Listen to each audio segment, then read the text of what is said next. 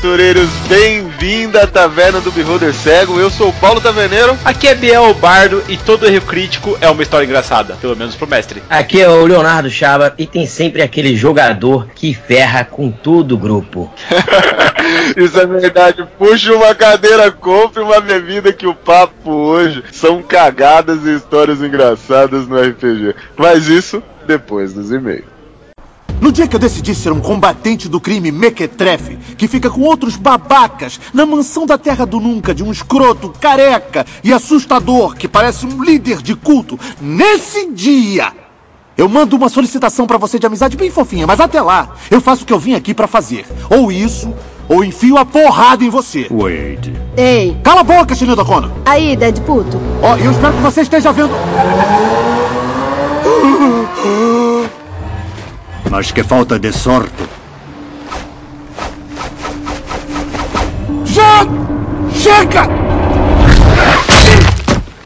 Grande bardo, cara, vivendo muito aí nessas questões, nesses ambientes antigos, nessas civilizações antigas, cara. Taverneiro, na verdade eu estou aqui traçando um mapa para nós viajarmos a essas ruínas antigas, conhecer o povo maia e quem sabe achar um tesouro perdido, cara.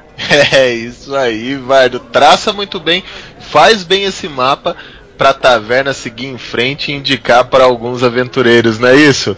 Com toda certeza, Taverneiro. E me fala o seguinte, Taverneiro, que recados que nós temos que dar para os nossos ouvintes, cara? O primeiro recado é, galera, não esqueça de curtir o Esquadrão Podcast ali no Facebook, todos os podcasts sensacionais que tem lá, são nossos parceiros, muito legal também, e tem o Pensando D&D também, né, Bardo? É isso aí, hoje nós estamos recebendo aqui no, na nossa humilde taverna o Léo Sabac, lá do Pensando D&D. E eu queria deixar claro que nós vamos deixar aqui o link da postagem do livro dele, galera, diretamente da Amazon que você pode comprar, não só porque o cara é foda, mas também porque o livro dele é muito massa. Comprar, comprar entre aspas, né, Bardo? É mais barato do que dedo de Goblin, pô. É exatamente isso, vendo? Mas a gente só fala assim para deixar claro, né, que infelizmente aí o livro não está totalmente de graça, mas algumas páginas já estão de graça, pode já começar a ler. Se você gostar, vai lá e compra, cara, dá uma ajuda pro Léo, porque ele é muito gente boa e o livro dele tem tudo para estourar, cara. É isso aí, galera. Mas tem alguma coruja aí, Bardo? Tenho sim, Taverneiro. Vou pegar aqui a coruja do Pedro Nogueira. Ele manda assim: Bardo, Taverneiro, Pedroca e Prix. Esse foi meu episódio favorito. Parabéns. Aposto que o Matheus Chocos Veloso, que é o Chocos lá do Garocast, ele vai ficar revoltado, falando que meu episódio favorito tem que ser de lobisomem. Mas nesse cast vocês simplesmente explodiram. Queria só citar o jogo Sion, no qual um jogador interpreta o filho de um deus. A cada mitologia apresenta suas visões cósmicas e o seu panteão de deuses e deusas, seus próprios inimigos, e a proposta de Sion é jogar com um herói que evolui para se tornar um semideus e posteriormente um deus. De todos os panteões apresentados, o que mais me fascinou foi o Aslante. Na verdade é que até hoje eu quero jogar com meu Sion de Chip Totec, o deus esfolado do renascimento e das plantações. Outra referência interessante é justamente no nosso território de caça mais familiar, em Lobisomem o Apocalipse. Há uma tribo com alguma influência asteca em sua cosmovisão e alianças espirituais, os Uktena. E além deles, várias raças metamórficas nativas da América pré-colombiana, inclusive o guerreiro jaguar, imaginado pelo bardo, cabe perfeitamente em um dos guerreiros Balan dos Bassete, os Homens Gato. Enfim, mesmo fugindo do tema, inicialmente acabei voltando para lobisomem, mas o que realmente importa é o cenário Azteca, Maia Inca e como há formas de imaginar narrativas riquíssimas. Um uivo do topo da pirâmide banhada de sangue e um abraço. Pedro Nogueira, Devorador de Lotus, da Nação Garou Garocast. Cara, Pedro, velho, que massa receber um elogio seu, cara. Nossa, você sabe como a gente fica feliz, cara. Continua, cara, ouvindo nossos casts e por favor, meu, comenta, cara, dá sugestões aí pra gente trazer mais temas à mesa, né, Taverneiro? É isso mesmo, valeu, Pedrão. Será que tem alguma referência aquilo lá com a deusa egípcia do Bast, que é aquela deusa que é felina?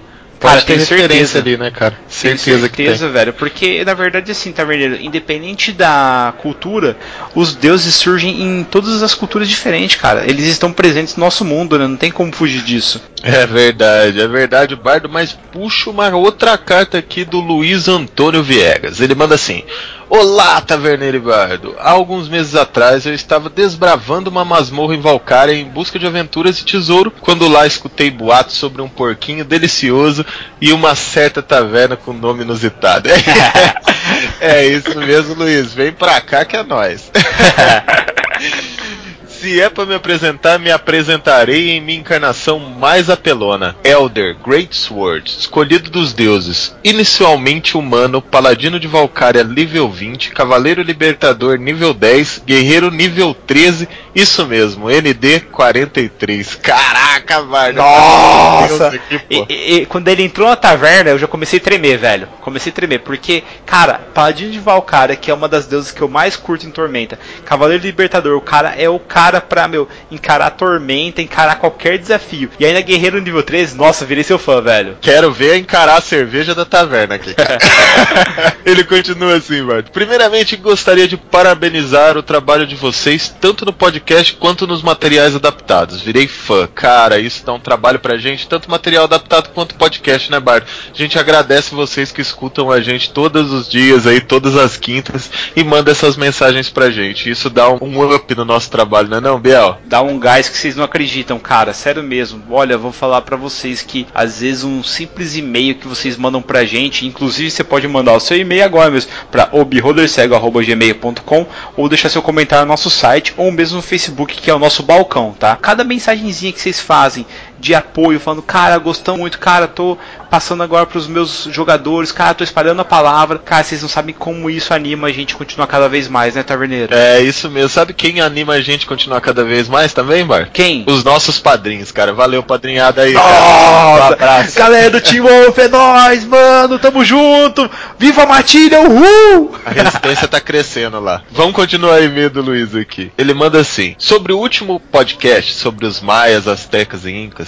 as informações foram muito valiosas para mim, um amante da história e RPGista, pois realmente aprendemos um pouco sobre este povo e o debate despertou minha curiosidade para pesquisar mais sobre. E me veio uma ideia de campanha. Lá vem, cara, aquelas ideias que são bombásticas aí. Fica de olho, galera, sempre tem ideia boa. Cada jogador cria um personagem de uma época da história distinta. Por exemplo, um guerreiro maia, um druida da Inglaterra pré-cristã, um sacerdote egípcio e um viking e etc. Cara, isso é muito legal. Também dá para utilizar isso na mesa de Highlander. Quem não escutou o cast ali de sessão da tarde, corre lá. E o mestre os une com um NPC viajante do tempo, que está recrutando um grupo de elite para ajudá-lo a recuperar relíquias mágicas que podem mudar o curso da história, ou alterar um evento histórico que mudaria toda a linha temporal atual, como fornecerem armas de fogo para os maias antes das chegadas de europeus e etc.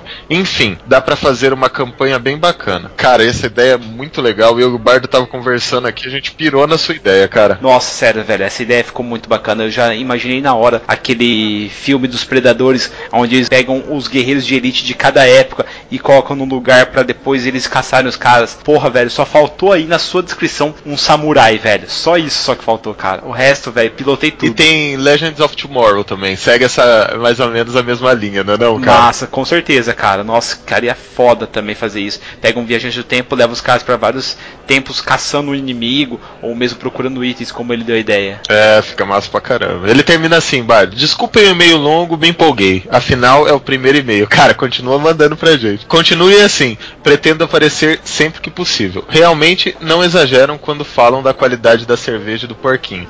Deixa esses timbares de ouro no balcão e devo partir de volta à caça de demônio extraplanares. Atenciosamente, Luiz Antônio Viegas ou Elder Great Sword. Valeu, Elder. Grande moleque. Só vou te chamar de Elder, pô. Elder é mais melhor. Cara, você tem mais nível que na vida real, cara.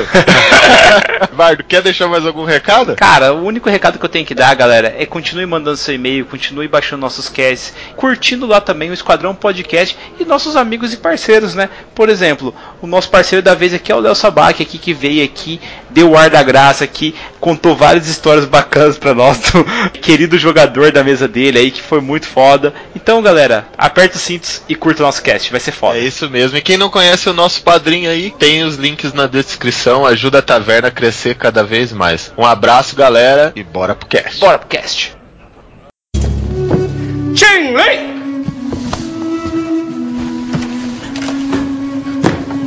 Eu posso ajudar. Nós é que fazemos as perguntas, velhinho. Quem é você? Tu. Não, eu, você. Sim, eu sou tu. Responda a maldita pergunta. Quem é você? Eu já disse.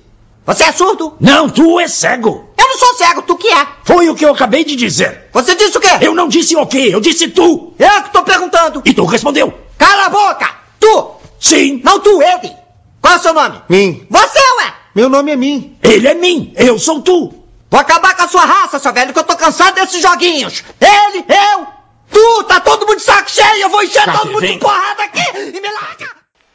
Fala galera, hoje trouxemos um cara de peso, trouxemos um autor do mundo de RPG, trouxemos Léo Chaba lá do Pensando D&D. Então, por favor, curtam muito esse cast, cara, porque as histórias são fodas. Obrigado, Léo, pela sua presença aqui na taverna. É sempre bom receber novos visitantes e aventureiros aqui. Seja bem-vindo, cara. Fala aí, galera. Até queria dar um, um alô aí, talvez vocês vão reconhecer pelo nome, não sei, mas é o Jonathan Diego, que ele acompanha lá meu podcast, ele veio falar que ele tava sempre indicando pra vocês, pra vocês virem falar e me chamar pra participar aqui, né, do de vocês, e ele escuta o meu lá também, então, pô, até pelo esforço do cara de tentar unir os casts aí, é, dá um alô pro cara, né, e eu sou Leonardo Chaba, eu sou do Pensando D&D, o site, tem um podcast Pensando RPG também que sai com bastante frequência, com bastante entrevista, conteúdo legal, e aí eu vim aqui, né, pra contar umas histórias e até pela abertura que eu fiz lá no começo, vocês vão ver que é um cara só que é o dono de todas essas histórias, então é aquele cara que já ferrou o grupo aqui que a gente joga várias e várias vezes.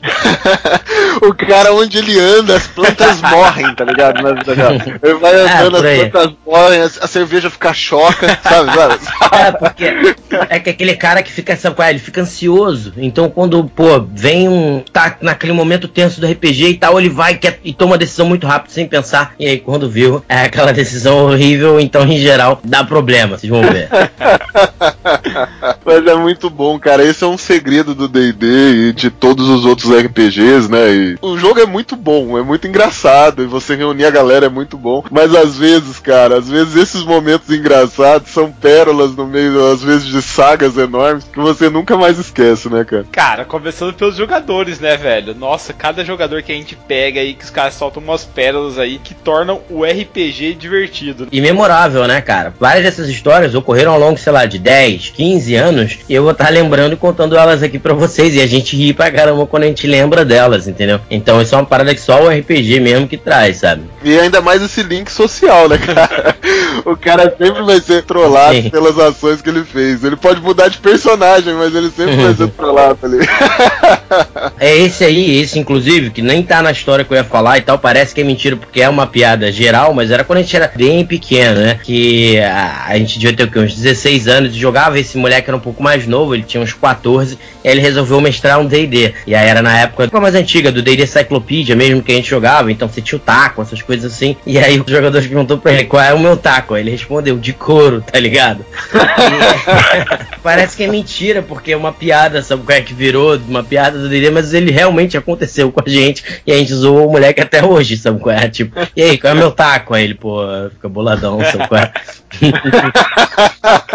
Sempre será relembrado pela ação, né, cara? Sempre será Uhum. lembrado por isso. E Bardo, você tem alguma história? Você que é um bardo aqui da nossa taverna, você não quer começar com uma história sua aí de mesa, cara? Cara, tenho vários. Assim como o Léo, nós temos alguns jogadores premiados na nossa mesa que sempre brindam a party inteira aí com frases ou mesmo com ações. E eu vou puxar uma aqui do baú do guerreiro famoso chamado Stelios. E o, o jogador do Stelios, ele era um jogador de MMORPG. Ele é muito sábio nessa parte do D&D digital assim. E o cara, meu, tava mandando ver aquele guerreiro. Ele era um mestre das correntes. Só que ele conseguiu achar uma arma de legado. E pra ele fazer essa arma de legado avançar de nível assim como ele, ele precisava fazer alguns rituais. E um deles ele tinha que fazer a dança da morte para invocar a dama da noite e aprisionar o espírito dela dentro das correntes para deixar as correntes mais afiadas e até mesmo mais fortes. E ele foi até o mercado de Victoria, na época nós jogávamos em Arton, e junto com a parte inteira dele ele conseguiu o item e tal. Daí o mercador vendeu para ele por, se não me engano, eram muitas peças de ouro, era tipo 3 mil peças de ouro, até mais, o item que precisava. Aí ele virou para mim e falou assim: E aí, mestre, o que eu faço? Falei, ah, cara, agora você realiza a dança tal. Ele colocou as mãos em cima da cabeça, levantou-se da mesa.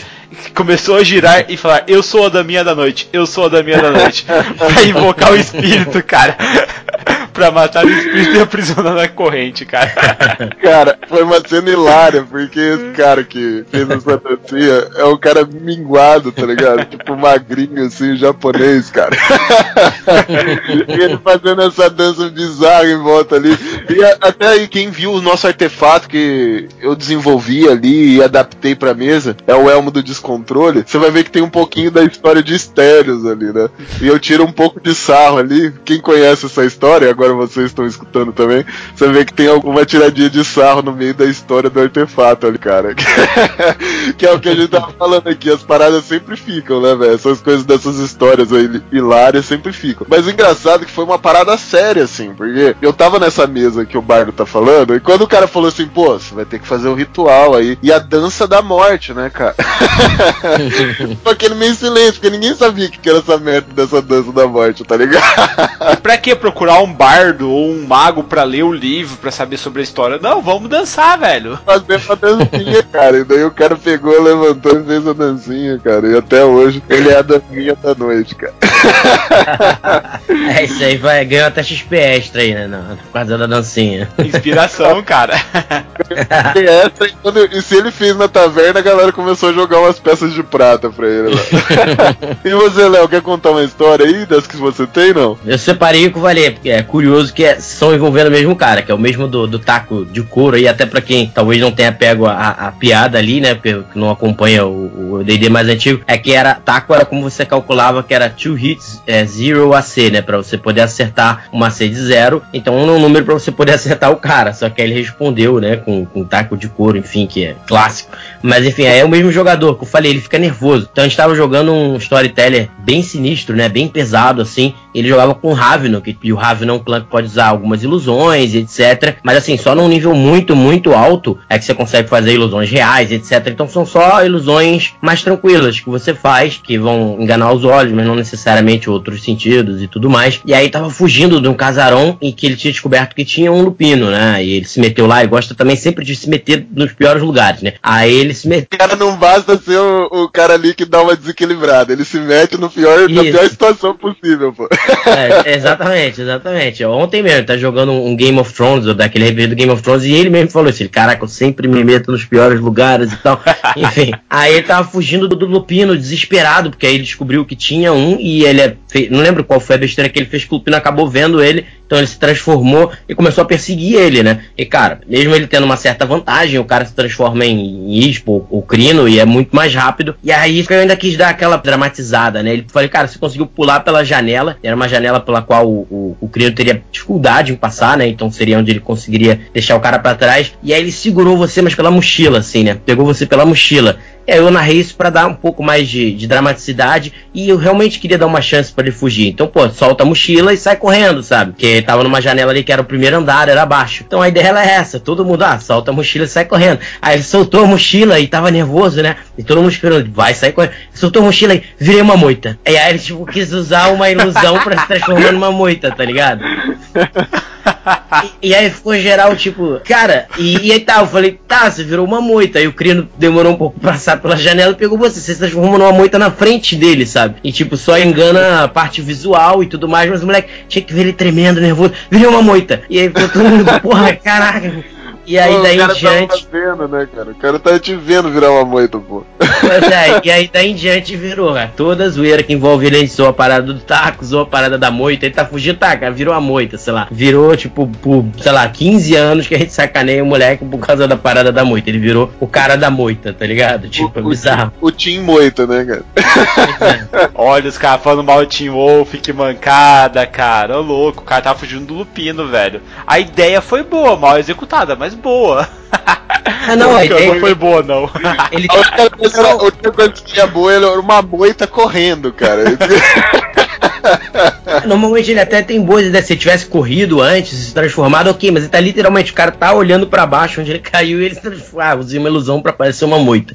Aí, pô, em geral ele tem boas ideias, mas é, é ansioso, ele fica ansioso, sabe? Aí não tem jeito, virou o cara da moita. Cara, tem um caso de ansiedade muito legal que eu, eu contei no primeiro cast, cara, lá atrás. Quem não escutou, eu vou dar uma palhinha vou repetir que é a mesma coisa. O cara muito ansioso ali naquela situação, saca? Esses caras são bons, cara, porque o que que acontece? O cara se envolve tanto na história e, Sim, e no que você tá falando ali que o cara realmente fica nervoso com aquela situação, né? Uma das minhas primeiras mesas, eu acho que era a minha primeira mesa, cara. A gente desenvolveu um personagem e tudo, e a gente foi fazer uma missão pra conseguir um artefato, um item mágico, eu não lembro direito o que que era. E ele era dentro de uma caverna, sabe?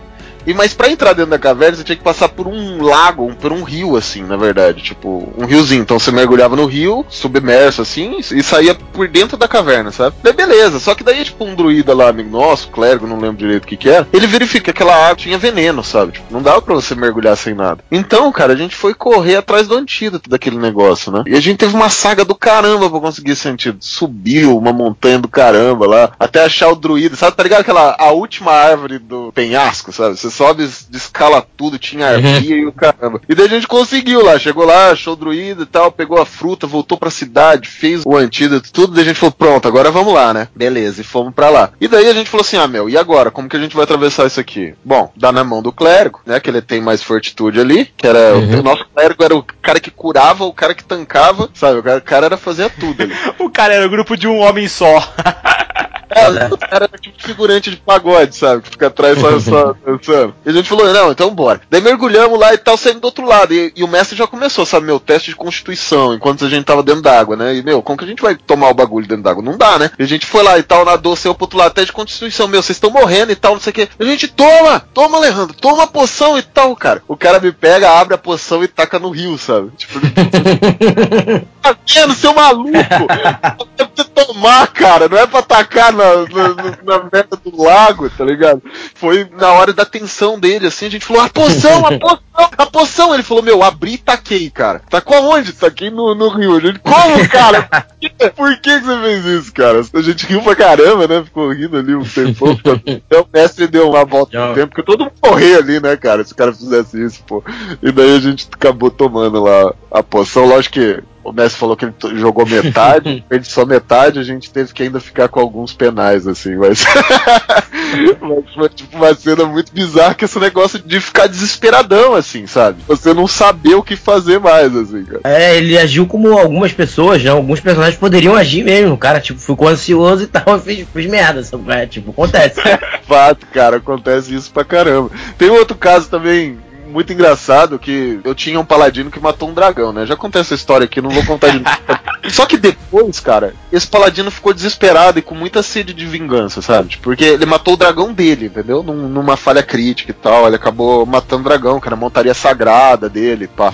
E ele ficou desesperado. E, e era o meu personagem, eu que tava interpretando, sabe? E esse inimigo foi pra uma ilha, sabe? Logo depois que ele de- acabou matando o dragão. E ele ficou desesperadão. Ele falou, cara, eu vou pra essa ilha de qualquer jeito. Só que a ilha era muito perigosa, sabe? Muito perigosa mesmo. Era tipo quase morte certa lá. E o grupo não queria deixar eu ir, tá ligado? Então eu, eu, eu fazia de tudo pra. E a gente tinha uma. Cara, a gente tinha um monge.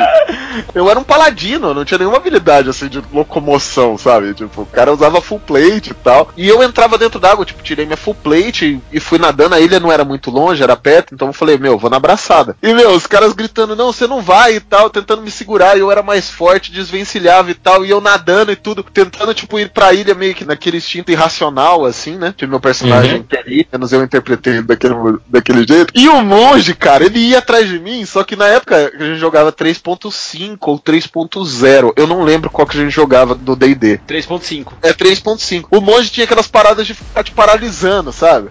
Tipo, dar uma Sim. e paralisava. E daí, cara, nossa, eu fiquei. Eu lembro que eu fiquei putaço e desesperado ao mesmo tempo. Porque meu cara não conseguia chegar na merda da ilha pra tentar ver o que, que ia rolar lá. Ele não conseguia nem, tipo, se matar, porque os caras não deixavam, tá ligado? Tipo, ficava me paralisando, ficava me estudando. Pô, era uma cena muito desgraçada, assim. A gente rindo e interpretando, assim. Foi uma cena muito foda, porque esse paladino sofreu pra caralho. Ele, acabou tirando falha crítica numa aquelas investidas mortíferas de cavaleiro e tal. E acabou acertando o próprio dragão, assim. Isso é Sim, coisa sim. do aí, cara. Ele que era fudendo ali e destruindo. E daí, meu, destruiu meu dragão e tal, e daí ele ficou mó desiludido, assim. E não basta isso, cara. Depois, depois de tudo isso, depois. Olha o rancor, Léo. Isso aí é o rancor de um ex-jogador. Olha só como é que. Olha, olha que história infundada a meu respeito. Vamos lá. Continua, Taverneiro. Rancor guardado por anos, por anos, já virou ódio já. Nossa, isso daí é curtida, é igual um uísque isso aí. Continua, vamos, Taverneiro, continua. Agora vai cair sua máscara, vai, mo- conta a história, Taverneiro. Conta Daí, tipo, cara, tipo, o que, que um paladino faz, né, meu? Matou a montaria sagrada e tudo mais. Penitência. Ele voltou pro Uhum. templo e falou: Caraca, vou ficar em penitência. Ele ficou em penitência, tipo, um mês, assim. E ele tinha liderança, na época você acumulava servos, servos entre aspas, né? Pessoa que te seguia. Ele falou pros caras: Ó, não deixa ninguém me interromper, tá ligado? Tô, tô em penitência e, tipo, não deixa ninguém me interromper. O paladino ficou lá em penitência durante esse tempo. O grupo até foi fazer outras coisas e tudo mais. Em Arton, os deuses são muito presentes, assim. E o deus do Corlash, Corlash já era bem high level, assim. Se eu não me engano, ele já tava próximo level 20, assim. Ele era quase épico. Enviou pra ele um avatar, sabe? Um anjo, entre aspas aí, pra quem não sabe o que é um avatar, é quase um anjo do próprio Deus. E daí, esse bardo escroto aqui da taverna falou que os caras que são meus súditos não deixou o anjo falar comigo. Você acha? Olha, olha que sacanagem. Essa é uma entidade vinha pra falar com você e o estagiário da porta não deixa um anjo entrar, tá ligado? Tipo, qual é a lógica? Você vê Game of Thrones vazando por causa do estagiário, meu amigo. Agora você tá reclamando dos seus, agora é assim, então? Culpa é do bardo, vou falar, É cada coisa, viu? Olha o que Sem comentários. Se um avatar tivesse descido, cara, aqueles estagiários ia estar tudo borrando no chão. Louvor lá, sei lá o que eles iam fazer, cara. Mas eles iam deixar entrar assim, cara. Você que é um mestre cruel aí, cara. Que não deixa as coisas fazer certo, cara. Mas Paladino é um personagem sofrido, né, cara? Puta merda. Paladino é um personagem que só sofre, só se ferra. Nunca vi. Qualquer personagem de honra, eu sempre falo aqui no cast, não faça esses personagens, cara. Porque você só vai sofrer, cara. Você sofre toda a mesa, velho. E tem que ficar de boa ainda, porque você é honrado. Léo, me fala o seguinte, cara. Se você tá interpretando um bárbaro aí, vocês estão usando pesos pra pegar um beholder e descer ele do chão porque ele tava muito alto e você precisa trazer ele pra perto de você, né, Pra atacar. Sim. Você usou todos os pesos disponíveis, cara. Não tem mais o que você usar. Você olha pro clérigo do seu lado e tá usando uma full plate. Você joga o clérigo em cima do beholder ou não? Se você, é se você for um bárbaro de raiz, você joga o clérigo em cima do beholder, pô. Cara, o nosso amigo aí fez isso na mesa, mas deu um problema na mesa, cara. Cara, bárbaro de raiz, bárbaro de raiz joga, joga o clérigo, joga tudo.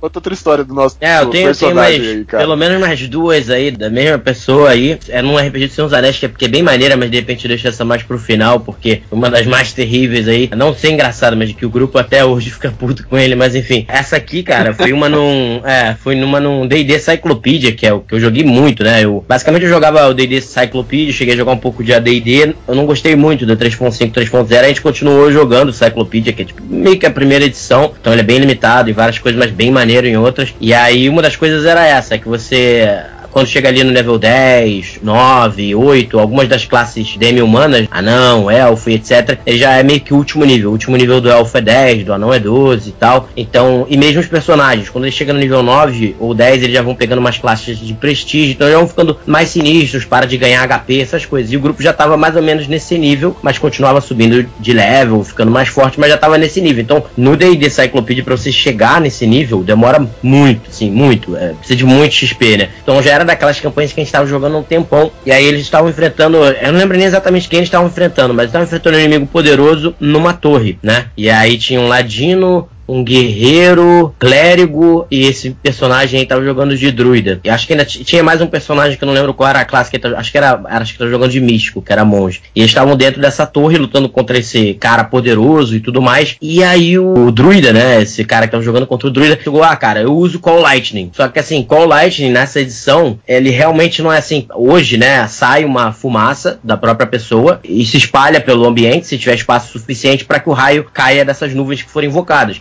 Naquela época ele só vinha de fora mesmo, né? Então você tinha que usar no campo aberto. Só que ele tava dentro de uma torre. Então não tinha como o raio acertar. O raio só podia acertar a torre. E era bem mais poderoso e tal nessa época. Aí o ladrão do meu grupo virou pra mim e falou: Cara, eu pulo pela janela. Eu falei: Cara, vocês estão no alto da torre, você é um ladino, você vai se jogar, você vai morrer. Meu irmão, eu pulo pela janela, não sei o que. Aí ele pulou pela janela, fez vários testes pra tentar segurar na parede, depois segurar num dos bichos que tinha trazido eles até ali pra poder evitar a queda e tal. E aí veio o Call Lightning, bum, acertou a torre e aí a torre desmoronou. A torre desmoronou, matou todo mundo, só sobrou o guerreiro, que era o único que tinha HP suficiente pra sobreviver vivo. e o ladino que se jogou pela janela, tá ligado? E aí eles sobreviveram, morreu todo mundo. E aí, pra piorar, eu cheguei a contar essa história até no, lá no cast, mas esqueci dessa parte final. Eles conseguiram ressuscitar alguns membros do grupo, ou, sei, ou então eles, eles iam continuar jogando, e aí esse ladino e o guerreiro foram levar o druida, né, pra ser recuperado, e foram usar reencarnar. E só que reencarnar na DD lá, Cyclopedia, a primeira, você podia virar várias. Não era assim, ah, você virou um elfo, um meio elfo, um orc, não, era qualquer coisa. E aí o cara voltou como um grifo, sabe? Qual é level 12. E, e aí ele não quis mais jogar. Ele falou, ah, pô, não posso mais subir de level, ficou puto e tal. Aí acabou o jogo porque o cara ficou puto e não queria mais jogar, tá ligado? Um grifo. Foi uma história bem engraçada também. Pô, cara, os caras. Caralho, cara. É porque assim, é, é desespero mesmo, né, cara, que acontece. Sim. Pô, o raiozinho caía, assim, o... putz. Mas E foi muito engraçado, o ladino, cara. Não, cara, pulo pela janela, o cara tá maluco, tu vai pular pela janela. Não, cara, pulo pela janela, essa porra vai cair e tal, não sei o quê. Aí pulou desesperado, morreu todo mundo, aí depois o cara ainda volta como um grifo, cara. Isso foi foda mesmo. Ô, mas esse bagulho de reencarnação é massa, cara. Nossa, já vi várias vezes já dar uma zoeira foda. A pessoa era um elfo, foi reencarnar num gnomo, cara. Tava puto da vida, porque ele é um arqueiro muito foda, cara. Então, mas no do Cyclopedia era pior, porque tinha até poucas opções. Hoje, se tu for olhar na lista, é quase tudo algum tipo de demi-humano. Então você ainda consegue jogar legal. Agora, pô, tu virou um grifo, o que, que você vai fazer? Sabe? Agora é um grifo. tipo, bizarro, sabe? Você vai bicar e carregar carga, pô. É, vai virar a montaria do guerreiro, sabe? Tipo, porra, que merda. sabe?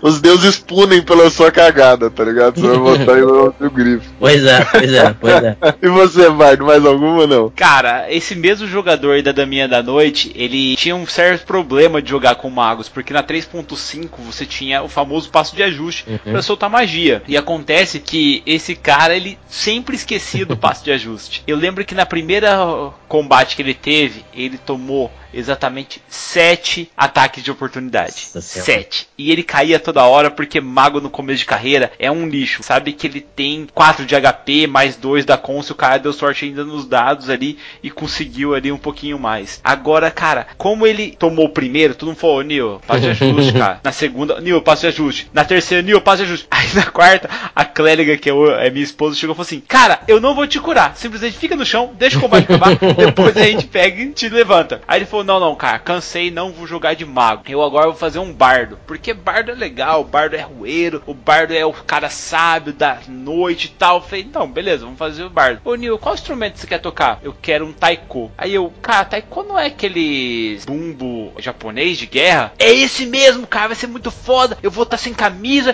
com duas baquetas, aí eu vou pegar e vou levar o bumbo nas costas, e daí na hora do combate eu vou começar a tocar e tal, vai ser foda e tal. Falei, beleza. A primeira missão dos caras era atacar uma vila de orcs, cara. Os caras estão tudo dormindo, vocês querem atacar o quê? No meio do dia? Na carga, na cavalaria, assim e tal? Ou vocês querem pegar e atacar no meio da noite? Ou até ó, quando tiver amanhecendo, os caras estarem cansados já? Não, não, amanhecendo e tal. Aí a galera combinou, os guerreiros investiram. Quando eles começaram a sair de carga, o Niwa começou a tocar o taiko dele, alertando todos os orcs que estavam sonolentos pra ir pro combate. O grupo morreu inteiro e só sobrou o bardo, cara. Isso ficou épico na minha mesa, velho. Cara, Acontece. Até hoje, nas mesas, a gente fala: E aí, Niwa, vamos jogar de bardo? Ele fala: Não, cara, deixa quieto, deixa quieto. essas coisas de investida bizarra, cara, eu tenho, eu tenho uma, mas isso foi uma mancada do mestre, assim. Foi engraçado porque foi uma situação do mestre, que é uma coisa meio estranha, né? Cara, a gente tava entrando na, numa dungeon, a gente, eram cinco players, assim. E depois daquela aventura, se eu não me engano, aquela primeira eu joguei de Warrior, mas eu jogo muito de druida, né? Então eu jogava de druida, a gente tinha um Warrior lá, a gente tinha um Barbarian, um monge e um paladino. E o paladino era um amigo meu chamado Lee. Ó, Lee, se eu estiver escutando aí, um abraço, cara. Ele foi na frente, porque ele era o cara mais tanque, tinha mais CA e tudo mais. Nosso Warrior era um arqueiro, sabe? Ele não era um Warrior de combatente corpo a corpo. Uhum. E daí esse cara foi na frente, né, cara? E a gente tava tentando invadir uma cidadela, na verdade, não é invadir, né? A gente tava adentrando uma cidadela que tinha sido tomada por orcs. E a gente falou, beleza, né? Vamos lá, missão level 3, level 3. E a gente começou a entrar nessa cidadela e tudo mais e tudo. Daí a gente foi surpreendido por um grupo de orcs. E um orc subiu na torre, assim, né, apareceu metade do corpo da torre e deu uma flechada no nosso paladino. A gente falou, ah, beleza, né? Falei, o paladino vai defender, vai pegar o CA, sei lá. Acertou. A gente, ah, beleza. Roda o dano aí. 37 de dano na flechada. A gente, caramba! Não, não, é, foi tipo, foi unânime assim, a galera gritando, a gente, caraca, que porra é essa, cara? Que um dano míssil. Absurdo. Não, gente, eu, sei lá, não, não sei nem o que passou na minha cabeça, sei lá, sei lá um torpedo, um, um morteiro, sei lá o que que aconteceu. Eu sei que falei, caraca, que dano absurdo, não sei o que. E daí, a gente conseguiu levantar ele e correr atrás desses caras, tá ligado? a gente conseguiu abater esses caras. Eu falei, caraca, e o grupo inteiro ficou dúvida se a gente corria, né? Porque foi a nossa primeira opção, vamos correr todo mundo, foi a nossa primeira opção. Só que daí o Warrior virou pra gente e falou assim: caraca, esses arcos devem ser fodas, né? Porque, tipo, cara, 37 de dano, pô. Yeah. A gente falou, meu, a gente precisa conseguir um arco desse, cara. A gente precisa conseguir um arco desse. E eu não sei o que, que o mestre tinha feito, cara. Se ele tinha criado essa criatura, ou pego uma criatura que tinha uma explosão de fogo e um raio, sei lá, e adaptado aquilo pra um arco e flecha. Eu sei lá o que, que o cara tinha feito. Mas e daí, o que, que acontece? Que a gente conseguiu enfrentar esse grupo e abater esse grupo, né? A Sim. gente chegou próximo bastante pra eles não conseguirem atirar de arco, e a gente conseguiu aba- abater esse grupo. Só que pro mestre não dar os arcos pra gente, sabe? o mestre não dá os arcos, tipo, mágicos, sei lá, que, que Sei, era um sei. arco a 30 e poucos de dano. Ele falou que o. Vulgo os- AK-47, né? O, o A. Cara, é um Tomahawk isso, velho. O cara tem uma bazuca ali. Ele falou que os guerreiros, cara, daquela, daquela tribo, eles eram treinados em quebrar o arco antes de morrer. ah, não! Nossa, que zoeira, cara. Cara, o que você tá fazendo? E tipo, cara, a gente já tinha matado uns caras assim. A partir daí, a nossa missão era pegar um grupo secreto obscuro pra tentar roubar um arco ele quebrar. Tá? tipo, a gente esqueceu toda a missão que a gente tinha que fazer dentro da cidadela, que era tipo resgatar uma mulher que tinha sido sequestrada lá e tal, pra tentar capturar um arco, cara, porque a gente queria saber o que, que tinha acontecido. O que, que tinha de tão especial nesse arco, cara. Mas o que eu achei que foi mais engraçado foi a saída do mestre pra gente não conseguir essa arma inventada ou essa, esse tipo de criatura aí que saiu da cabeça dele, cara. Achei muito style. muito bizarro também. Eu fico imaginando a cena, os caras enfiando a espada aqui, o cara, não! Plá, quebra o arco e morre. Galera, só pra deixar claro, eu não era o mestre, hein? arco não era, não. A Galera toda indo atrás do arco, e enquanto isso a cidade morre em chamas, né? Mais ou menos assim. A, a missão ficou pra outra coisa, já era. É, mudou a missão, tá ligado? Ô Léo, você consegue deixar o grupo focado nas missões, cara, pro grupo não ir pra zoeira? Porque cada vez mais a gente vê que os grupos estão tudo indo pra zoeira, cara. É difícil você conseguir deixar os caras focados, a não ser aquele jogador chave que leva o grupo na direção correta, velho. Cara, eu, eu tenho uma experiência bastante boa com isso, né? Até porque mal, mal vem o podcast lá pra dar dicas em relação a isso. Então, pode ver, a gente teve alguns jogos que a gente chegou a jogar no YouTube, é, mas eu, a gente acabou parando, mas eu ver se eu volto a, a colocar. Eu gosto muito de fazer essa parada imersiva, até porque eu gosto de fazer essas narrações bem imersivas. Em geral, a galera entra no clima bem maneiro mesmo, cara. Só que aí tem um certo cuidado com a narração, e eu acho que eu também jogo com esse grupo, o meu grupo, eu jogo há muito tempo. Então a galera tem os momentos de zoeira, é claro, que nem a gente para pra zoar o cara da moita, tá? Com essas coisas assim. Mas, mas no geral a gente joga bem imersivo, sabe? Então fica bem legal. Tem seus momentos zoeira, eu acho que o D&D tem, tem várias coisas que são, são para ser às vezes mais engraçadas aqui e ali, mas no geral é, é bem imersivo, dá pra levar. Que a gente ainda consegue, mas é que tem uns players que jogam com a gente que é foda, cara. O cara inventa de fazer um assassino e querer matar todo o grupo, cara. Ah, isso aí tem muito, né, Nossa, cara? Velho, Nossa. Que raiva que dá, dá vontade de pegar um cara desse e quebrar o pescoço dele, velho. Caiu da escada, morreu.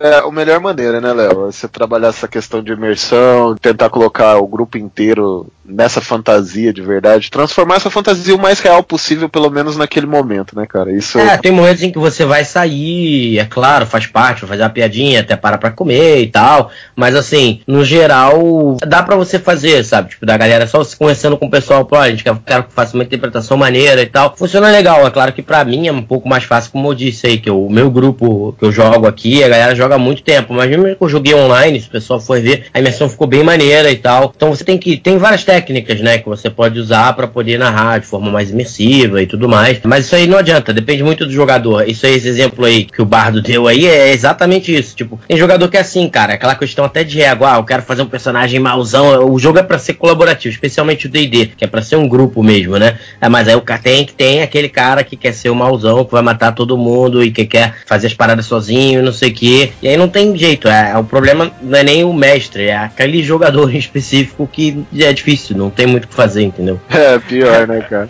A gente tem um grupo também bem sólido, assim. Faz muito tempo que a gente jogou junto, muito tempo mesmo. Faz uns, chutando aí uns 12 anos, mais até, uns 13 anos que a gente joga no mesmo grupo, assim. Lógico, várias sagas, né? Já teve sagas que durou 7 anos aí que a gente joga. Então o grupo ainda é mais sólido, assim. Mas eu vejo muita, às vezes, dúvida dos iniciantes com questão a isso. E a gente sempre ajuda aqui, você ajuda lá no cash. Uma coisa que é importante também é que você não vai conseguir também esse domínio da, da mesa também quando você é iniciante. Isso vai da prática também. Tem toda essa questão de empatia com os jogadores, né? Tem, tem vários fatores que influenciam a narração de uma história aí, cara. Mas você tem outra história desse mesmo ícone aí, Léo, pra gente, não? Tem, mas assim, só completando o que você falou antes de ir lá pra história, isso sim, sempre que o pessoal me pergunta, ah, eu tô começando a jogar, o que, que você faria? Cara, as primeiras dicas é a primeira, pro cara que é o mestre, não tem medo de errar. Tipo, ah, você vai errar, você vai ter. Cara, eu comecei a jogar 5.0, acho que um ano atrás, né? Foi mais ou menos quando eu fiz o blog. E a gente só lá pela quinta ou sexta sessão que a gente tava com todas as regras exatamente corretas. Porque sempre mesmo lendo, você interpretou uma magia errada, interpretou alguma coisa errada. Então você vai errar, não tenha medo de errar, porque se você fica com medo de errar, você acaba ficando ansioso e aí trava. Você não consegue mais pensar, não consegue improvisar, não consegue fazer nada. E o que importa é que você vai errar e tá, mas o que importa é a diversão. Mesmo errando e a galera estiver se divertindo, isso é o mais importante. A segunda coisa é exatamente o que você falou. Conversa com os jogadores. Tem essa coisa de você se abrir. Ah, olha, eu acho que tava querendo fazer aventura mais ou menos assim. O que, que vocês acham? O que vocês querem? Porque se a galera conversar entre si, dizendo, pô, isso ficou bom, aquilo não ficou e tal, em pouco tempo vocês vão ver que através desse feedback o grupo vai ficar muito melhor, você vai mestrar muito melhor e tal. Então não, não tem muito erro, sabe? Agora, em relação à história aí, é essa que eu falei que essa precisa até dar um, um back, uma backstory uma ambientação pra galera entender a merda que foi, né? Que é aquela do D&D era, na a gente era mais criança, né? Mais novo. Essa é jogando Seus Anéis, sistema Coda, que é um sistema que eu gosto muito, realmente dá um espírito perfeito, assim, de Senhor dos Anéis. E aí o grupo era um grupo de anões. Um dos personagens era um anão, um rei, tipo um príncipe, vamos dizer assim, um nobre. E aí um, dos, um outro cara era um guerreiro, um era um humano duelista. E esse personagem que. Acho que tinha mais um outro jogando com anão, era uma campanha com mais gente. Então eram três anões, esse humano duelista e esse jogador que é o que faz as coisas acontecerem que era um, um, mago, né? Tava jogando com. Não um mago ainda, porque você só evolui para mago depois, mas ele tinha esses poderes de mágico e mago e tal. E aí eles começaram a jornada. Eles saíram lá de Erebor, passaram pela Floresta das Trevas, para quem conhece assim, Senhor dos Anéis, muito perrengue na Floresta das Trevas, enfrentando um monte de, monte, um monte de monstro, é, dificuldade para cruzar a floresta e tal. Conseguiram cruzar essa floresta, enfrentaram um monte de coisa pelo caminho, conseguiram chegar ali na região de Moria, que eles queriam pesquisar e ver. E aí eles viram a, a merda que tava em Moria, né? Que a gente viu no Senhor dos Anéis, mas continuaram pesquisando ali pela montanha, procurando coisa com a caravana deles, que eram esses caras e mais alguns outros anões. Era tipo uma, uma comitiva mesmo. E aí tem Caradras, né? Que é o topo da montanha ali no, no Senhor dos Anéis, e que no próprio livro ele sugere que você possa ter vários mistérios ali, porque o pessoal fala de uma luz que tem lá em cima, então seria um dragão, seria um grupo de orcs, o que seria, e aí eles na verdade vão descobrir que, aí andando por dentro da montanha, e mais um monte de perrengues, isso foram várias e várias sessões de jogo e tal, eles descobrem que tinha, na verdade, o que brilhava lá era algum um tipo de metal, é, tipo ouro mesmo, brilhando, e mithril. Então era um lugar que, porque tinha um tesouro ali em cima. E aí tinha um tesouro ali em cima, só que o tesouro tava soterrado, então só via o brilho desse tesouro de vez em quando. Mas eles passaram por um perrengue absurdo e conseguiram chegar no topo de Caradras e descobrir esse tesouro. O pessoal ficou na parte de baixo, né, da montanha, dentro da montanha. E esse cara que era o mágico subiu para ver o que, que poderia ter no topo, porque mal ou bem tem todo um, o mito de Caradras ser um espírito. E no livro você pode até usar como um espírito, então ele pode mudar a temperatura, fazer nevascas, etc. Então ele subiu para ver o que, que, poderia ser. E aí a ideia que eu criei na mitologia, é que na verdade não era um espírito, Caradras, mas um dos magos que tinha desaparecido, que eu esqueci o nome dele agora, que você tem no livro, né, na mitologia dos seus anéis, você tem cinco magos. Aí você tem, eu acho que um azul e vermelho, se eu não me engano. Aí um deles, na verdade, é que, que teria sido desaparecido, ele, ele é que estava vivendo lá em cima, só que ele tinha se corrompido, que ele tinha achado um dos sete anéis dos anões e se corrompido, então ele era para ser um dos vilões ali, brabos do, do jogo. E o Senhor dos Anéis, o que eu acho legal desse, desse jogo, é que ele parte bem do princípio do livro. Que é assim, é aquela coisa do medo. Aparece um Nazgûl, você faz vários testes, e aí você fica com um medo absurdo, não consegue agir e tal.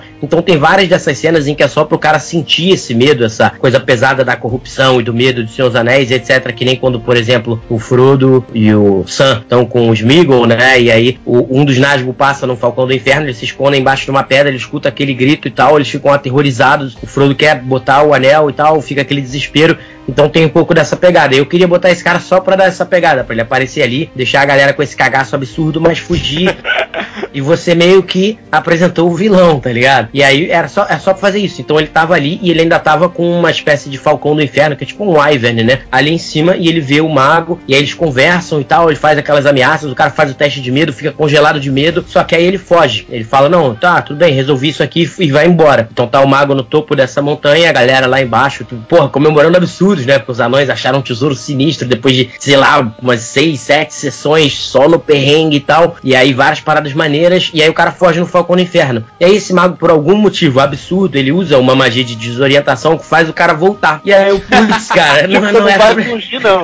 Pra quê, não mano? Pra não, quê, velho? Aí eu, cara, não, caraca, o cara vai voltar, vai matar ele. Eu falei, cara, fudeu. Aí eu, putz, aí ele faz o cara voltar. Aí eu erro no teste de desorientação e o cara volta. Aí eu, não, cara, o cara voltou e tal. E aí ele tava voltando, eu, tá bom, né? Ele voltou, focou no inferno e aterrissou. E aí todo mundo, caraca, moleque, tu tá maluco, não sei o que, não sei o que. E aí pronto, quando o pessoal começou a reclamar, ele fica nervoso. Não, então, assim que ele aterrissou, eu usei Fender, que é uma magia que, assim, pra destruir muralhas etc. dentro dos seus anéis. Só que se você usar ainda uma outra habilidade, você consegue ampliar o efeito do Fender para dar um efeito muito maior. Ah, Basicamente, para dar um exemplo de como isso funciona, o Saruman teria colocado esse efeito naquela bomba para explodir o- a do abismo de Helm. Dentro do jogo seria mais ou menos isso. Ele encantou com um Fender, mas com o Fender expandido, vamos dizer assim, com, com essa habilidade, para que ele pudesse destruir a, a parada. Só que aconteceu, eu falei, cara, ele usou. Era, velho. Só que é, só que esse efeito vai, é muito grande. Então quando ele usou essa parada, eu falei, cara, você causou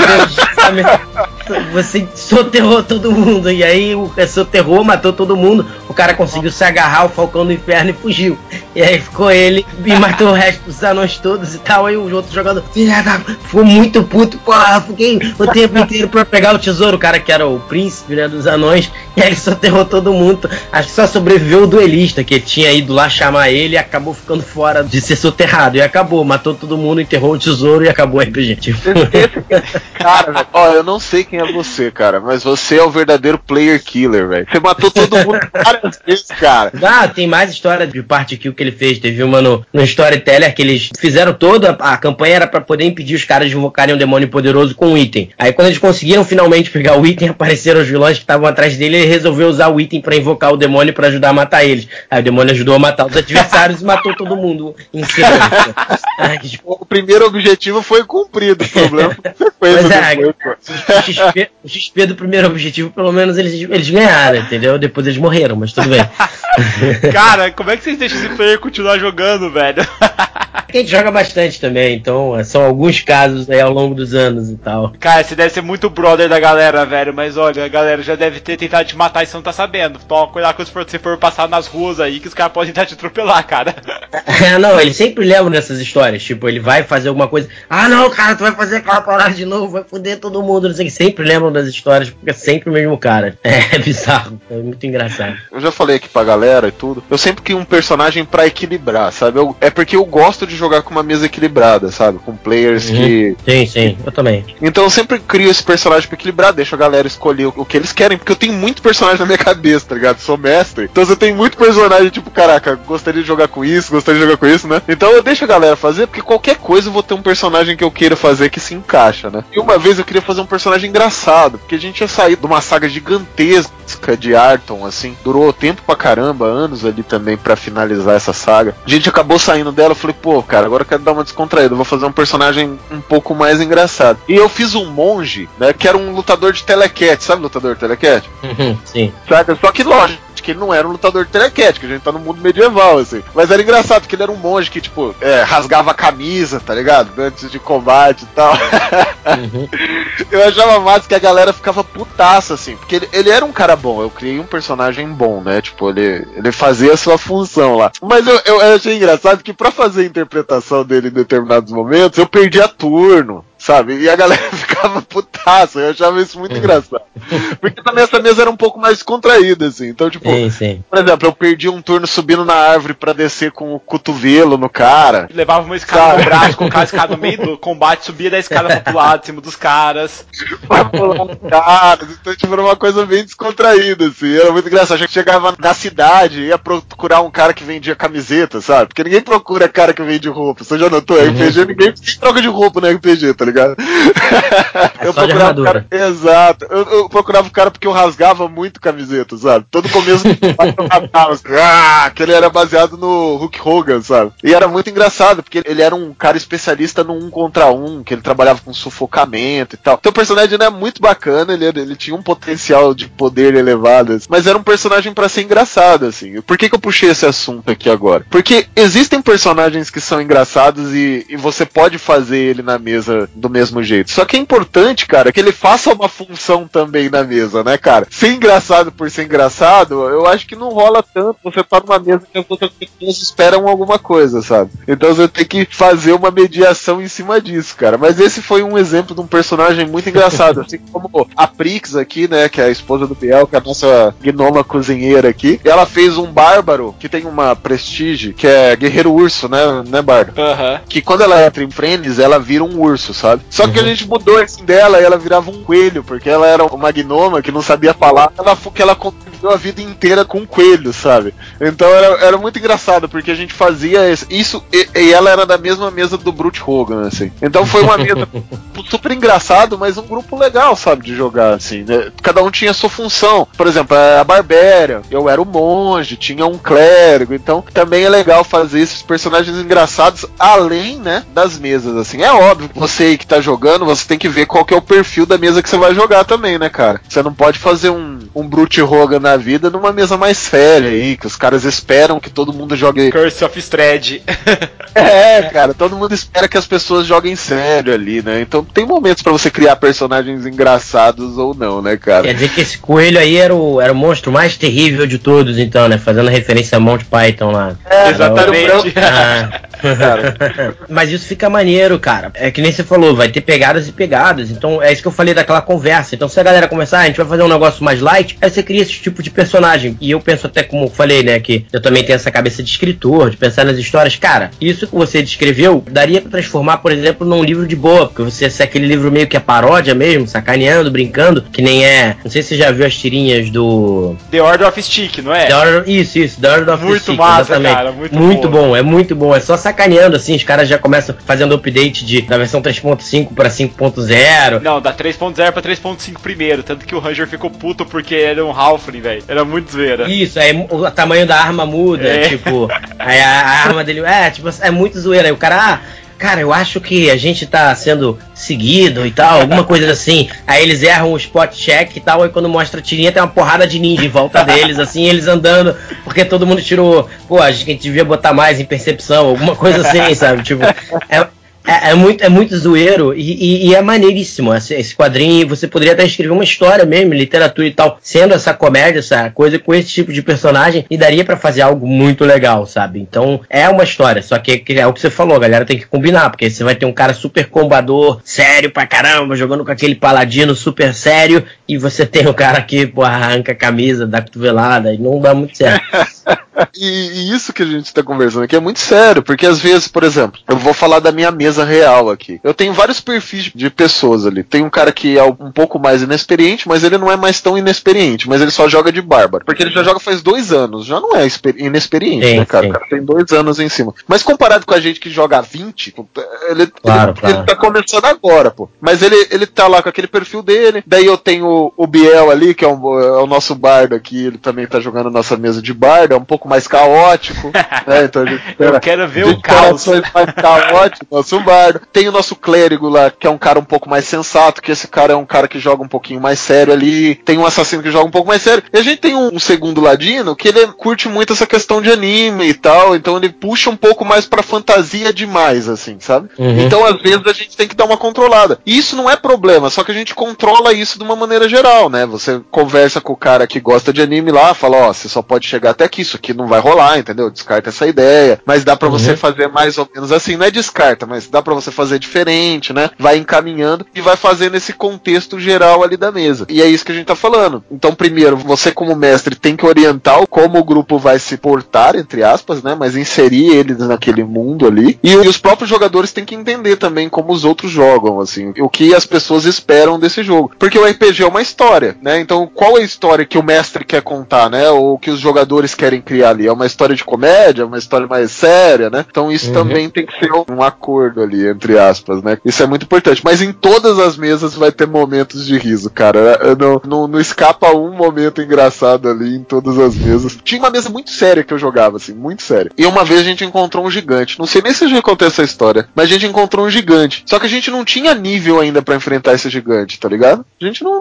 não, não tinha. É. A gente era, era noob ali ainda na mesa. Tava começando, pô. Um gigante ali, por menor que seja, um de rating 8, né? 7, sei lá quanto que deve ser um gigante, não sei de cor. Mas deve estar em torno disso aí. Gente, uns 3, 4, nível 3, nível 4 ali. Não tinha como enfrentar ele naquele momento. E a gente tava fugindo. Só que antes de fugir, os- a gente tinha dois arqueiros nessa época. E os arqueiros deram duas flechadas. E esses arqueiros deram um crítico, sabe? Os dois, sem exceção. E a gente falou, é agora. Vira e vai pra cima, né? Porque a gente deu um dano violento neles, assim. E falou, vira e vai pra cima. Isso já era, isso era 3.0. E a gente tinha um monge. Esse monge saiu correndo atrás do coisa. E a gente foi correndo a gente tinha acertado a perna do gigante. O gigante tava machucado. Eu não sei, cara. Eu sei que ele correu muito. Esse gigante a gente não alcançou ele. E, e parecia um jato.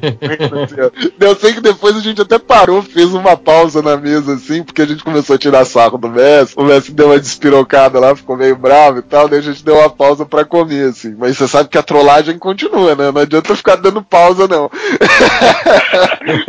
E a gente fez o cálculo, cara, e a gente calculou na época, o, o, gigante corria mais que uma Ferrari, sabe? Pela velocidade.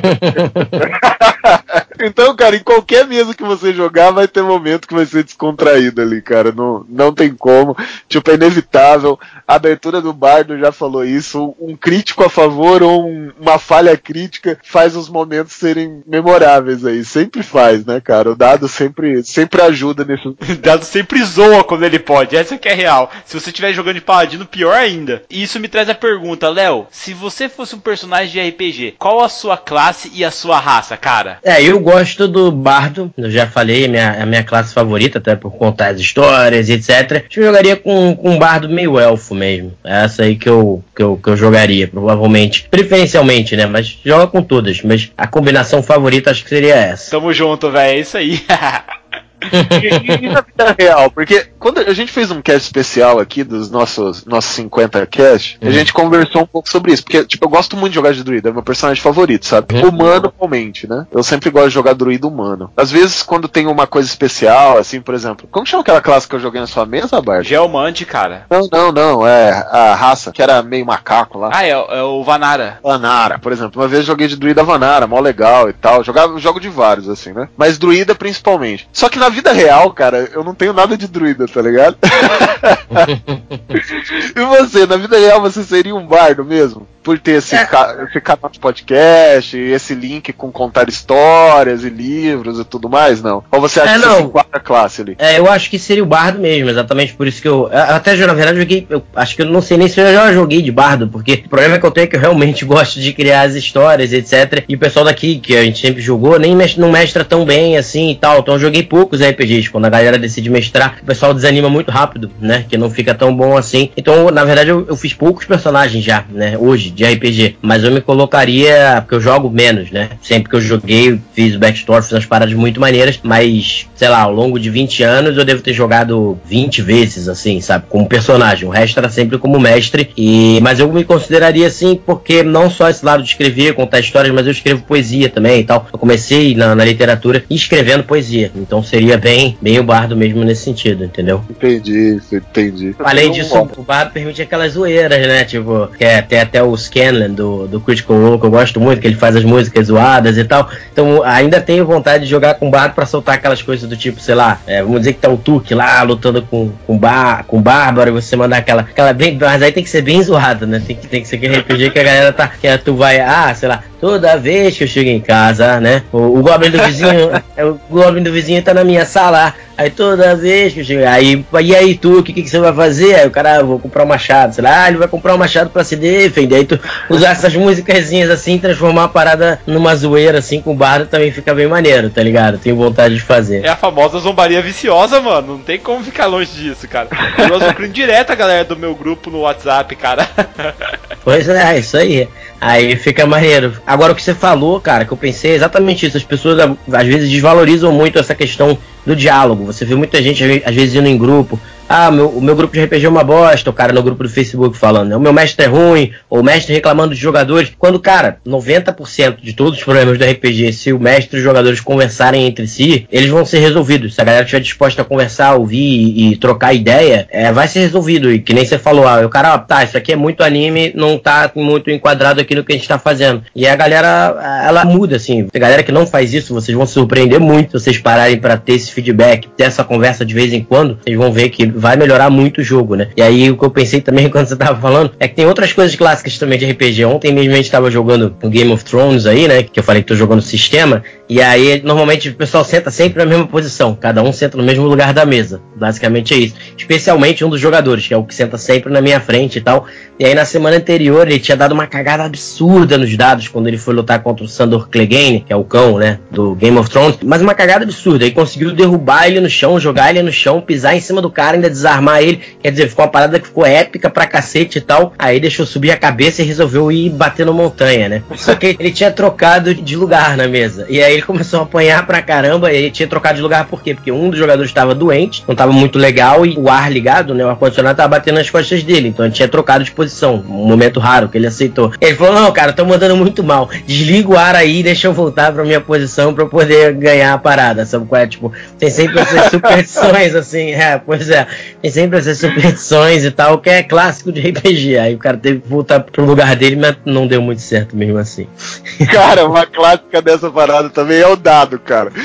Da minha casa, eu vou falar pra você a verdade, deve ter tipo uns 50 D20, cara. Tem muito, cara, tem muito. Tem tipo uma caixa assim cheia, tá ligado? E os caras ficam, caraca, quem pegou meu D20? Eu falei, porra, pega um D20 ali. Quem pegou meu D20? Não, louco, D20. Caralho, mano. Pega, pega meu D20 azul clarinho pra você ver o que, que vai ter. É, exatamente. A galera fica procurando lá. Cara, eu não achei esse aqui. Daí a gente joga, ó, esse aqui. O cara olha, é, é o mesmo dado, sabe? É a mesma cor, uhum. que não é ele, cara. Deixa eu ver aqui. Os caras têm essas paradas mesmo engraçadas também, né, cara? Pois é. é, tem um sacana que comprou um dado parecido com o meu só pra me confundir, velho. Nossa, que raiva que eu fiquei, cara. Não é. vou falar porque o cara tá no cash, né? Então é complicado fazer essas coisas assim. Lavar roupa suja assim, né, na frente do público. É, eu tenho uma história dessa também. Esse cara, que é inclusive que senta na minha frente, eu uso sempre o mesmo D20, né? E aí o pessoal falando, pô, o maluco só tira 19, 20 e tal. Eles ficam, os jogadores reclamam disso e tal. E aí e é sempre o mesmo D20. E eu, como é que eu consegui reconhecer? Aquele é o pre, aquele clássico, preto e branco mesmo, mas o 20 tava um pouquinho apagado e um também. E aí o cara pegou o outro preto que a gente tinha e pintou com lápis e tal pra eu não conseguir reconhecer, tá ligado? Que traíra, velho. O meu, por exemplo, o Corlash, que era o paladino que matou o dragão, saca? Ele é amaldiçoou um dado, cara. Ninguém joga com aquele dado lá. Ele é o 880. a galera fala, esse é o 880, 880. Porque, cara, o Corlash sempre. O paladino, né? Eu acho que esse é mal de paladino também. Ele sempre tirava crítico ou tirava falha, tá ligado? É tipo, ele, ele tirava altos críticos e altas falhas. E, e depois que ele matou, matou o dragão, cara, o dado ficou amaldiçoado. Ninguém usa aquele dado lá, não, cara. e a galera fala, roda aí, Aí a galera fala, roda aí. Tipo, a galera não levanta a bunda da cadeira pra pegar a bolacha que tá ali em cima, tá ligado? Mas pra, pra buscar um dado quando só tem um 880, você vê levantando meu. Ah, cara, fazer tudo. Léo, cara, eu queria agradecer a sua presença aqui na taverna e queria deixar espaço para você fazer seu próprio jabá, cara. É, é, até esqueci de falar, no, no, mas é bom, conversa boa é assim. Eu tenho lá o, como falei lá no começo, né, o Pensando D&D, que é o Pensando Dungeons e Dragons, tem a página no Facebook, um site em que eu escrevo alguns artigos, etc. E tem um podcast que sai com uma frequência bem grande, que a minha ideia é mais ser informativo, seja comigo, falando sobre temas que o pessoal pediu, sobre as classes e tal. E agora a gente tem entrevistado bastante gente que dá alguns programas bem legais, uma ou duas vezes por semana agora, né, eu tô conseguindo soltar essas entrevistas e, e fica muito maneiro.